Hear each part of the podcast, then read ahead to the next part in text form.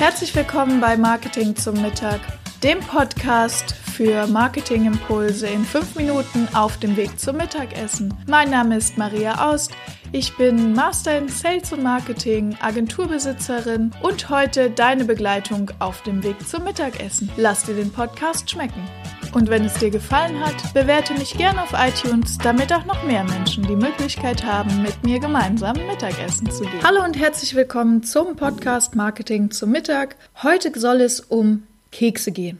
Naja, fast jedenfalls. Um genau zu sein, geht es um Cookies. Und zwar nicht die leckeren zum Kaffee nach dem Mittagessen, sondern um die Cookies im Internet. Die auf den Webseiten. Und vielleicht könnt ihr euch noch daran erinnern, das war im Mai 2018, ich weiß es noch ganz genau, am 25. Mai 2018, die Datenschutzgrundverordnung wurde sozusagen als Pflicht aktiviert und das Thema hat auch alle möglichen Webseitenbetreiber beschäftigt. Und dabei ging es vor allem um die Datensicherheit, aber auch um das Thema Cookies.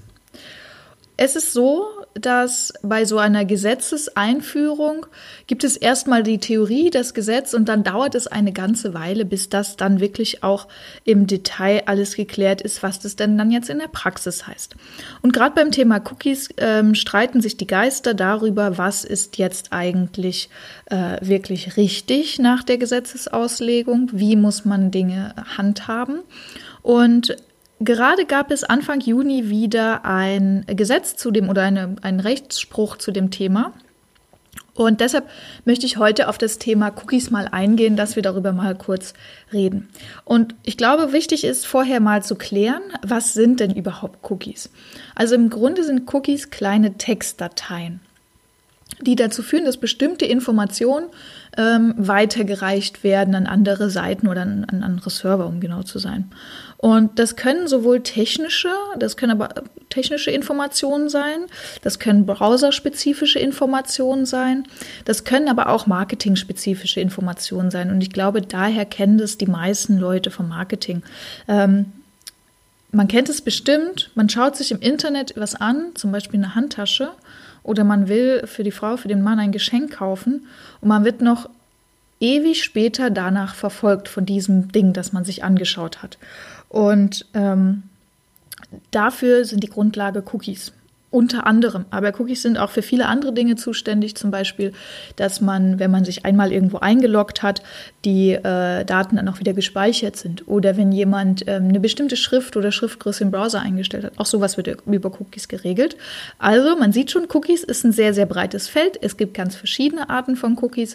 Ich will da jetzt auch gar nicht tiefer drauf eingehen. Ähm, welche Arten das gibt, das würde jetzt zu weit führen. Aber wir wissen jetzt, es gibt Cookies, die sind notwendig, damit etwas funktioniert und es gibt Cookies, die sind notwendig, um zum Beispiel Marketing zu machen, um Statistiken zu benutzen und so weiter und so fort, um Präferenzen festzulegen. Ähm, und jetzt ist es so, es gibt die E-Privacy-Verordnung. Was ist das jetzt schon wieder? Also die DSGVO ist das eine und die E-Privacy-Verordnung, wie der Name schon sagt, ist eine europäische Verordnung, in der unter anderem das Thema Cookies geregelt ist. Jetzt ist es so, wir in Deutschland haben zum äh, 2018 zur DSGVO-Einführung nicht die E-Privacy-Verordnung eins zu eins so übernommen, sondern es gibt das, Regel oder das, das nationale Gesetz, das Telemediengesetz. Das ähm, ist eine deutsche Sache und wir haben an der Stelle eben nicht die E-Privacy-Verordnung, diese europäische Verordnung übernommen, sondern ähm, was die Cookie-Geschichte anging, hieß es erst einmal, okay, ihr könnt es weiter so machen wie bisher. Also, wie haben wir es bisher gemacht?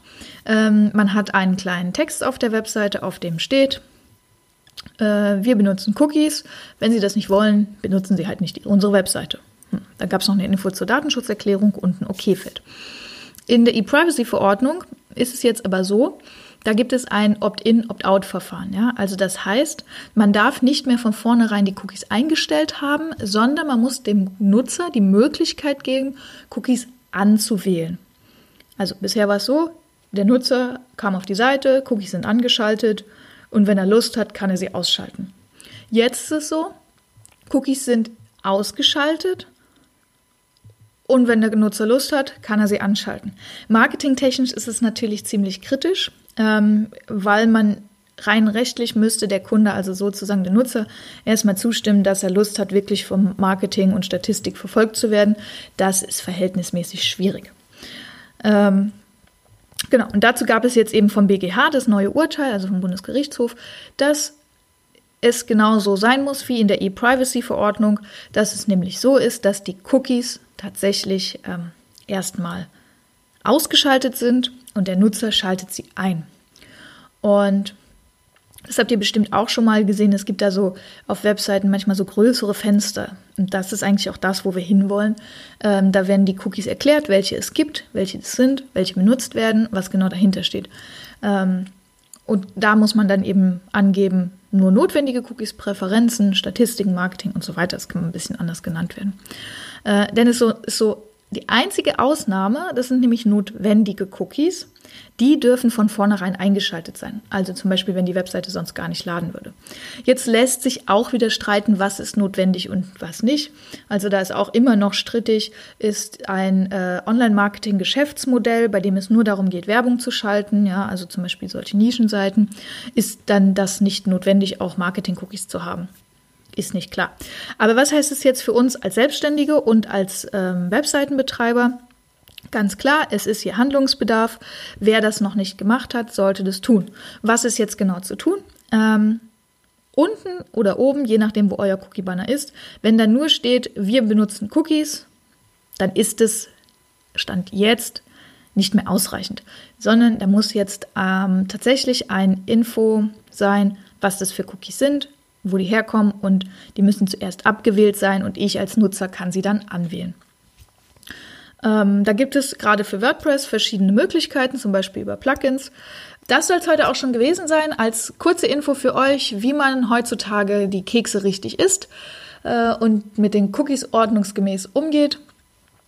Und genau, wer jetzt da noch tiefer reingehen will, es gibt ähm, bei mir im, in der Webseitenheldin Agentur ein äh, neues Live-Format und zwar heißt das ähm, Webseitenhelden Campus. Da gibt es Live-Webinare und das erste wird das Thema sein Recht und Webseite. Da werden wir auch darauf eingehen, wie man auf WordPress-Seiten richtig Cookie-Banner setzt, die eben diese Statistik-Tools auch beinhalten. Hoffe ich, das hat euch geholfen. Ich hoffe, ihr seid dann mit dem Thema wieder uh, up-to-date sozusagen. Wer Lust hat, uh, das Webinar zu besuchen, es findet, es ein Live-Webinar. Das ist was Besonderes. Das heißt, es gibt keine Aufzeichnung. Live-Webinar, es findet am 22.06. statt, nämlich am nächsten Montag um 13 Uhr.